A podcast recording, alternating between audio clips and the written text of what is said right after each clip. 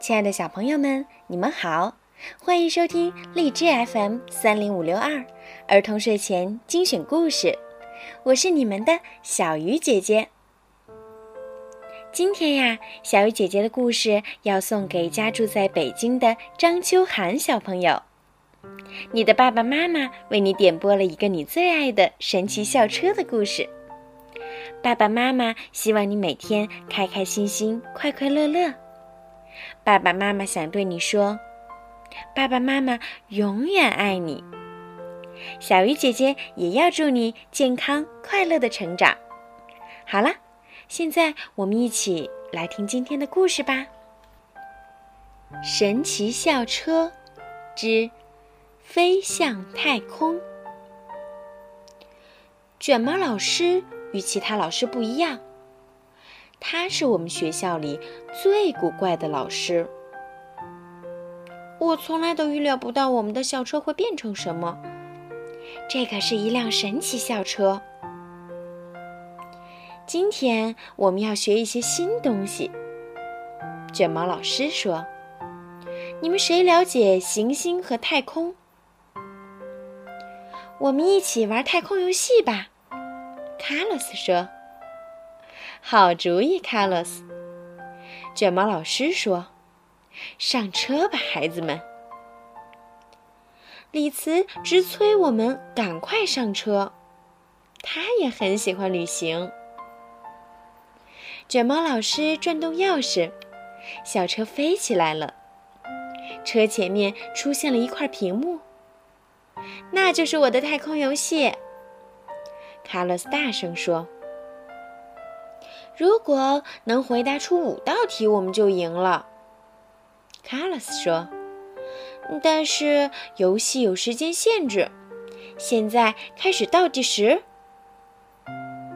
太阳系唯一的恒星是太阳。”多罗茜说：“屏幕下方的一个按钮变绿了。”多罗茜答对了。卡洛斯说：“如果我们赢了，所有按钮都会变绿。”就在此时，校车开始加速了。我们飞离了太阳，又经过了两颗行星。屏幕上出现了下一道题。我们看着窗外的水星和金星，努力思考屏幕上的问题。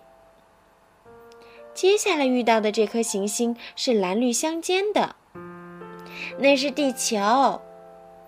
旺达说：“月亮围绕着地球转。”菲比说：“继续前进，同学们。”卷毛老师说：“你们要格外关注火星哦。”地球在我们的视野里渐渐变小了。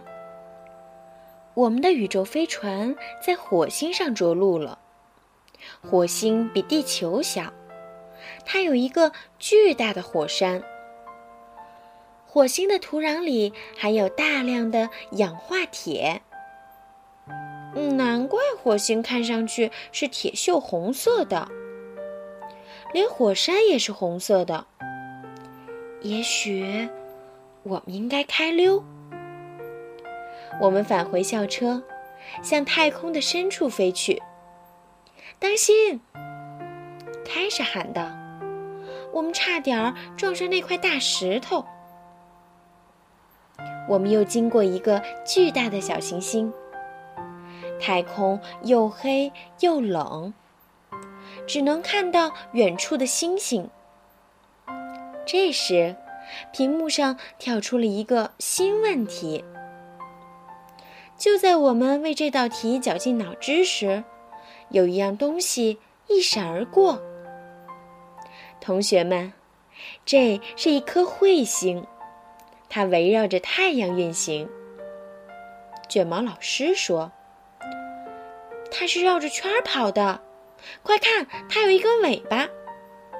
它不是狗，也不是蜥蜴，它是彗星。”已经答对三道题，还剩下两道。卡洛斯看了看钟，说：“我们得抓紧时间，再开快一些，弗瑞斯老师。我们朝一颗超级大的行星开去，它的表面好像有一只巨大的红眼睛。那是木星上的红色斑点。Tim 告诉我们：“嘟嘟嘟，不好！”卡洛斯大喊道：“那是警报声，游戏快要结束了。”我们已经把太阳的所有行星都拜访了一遍。现在我们在冥王星上着陆了，那上面又黑又冷。李慈拿了一张地图，冥王星在柯伊伯小行星带上，那儿有许多大的石块和小的行星。我们还有一道题没答，但时间只剩下一分钟了。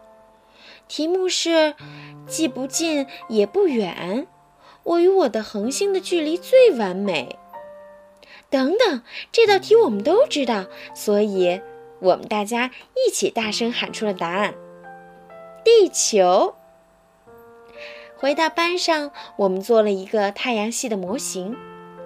当然，我们很高兴能重返我们所在的星球——地球。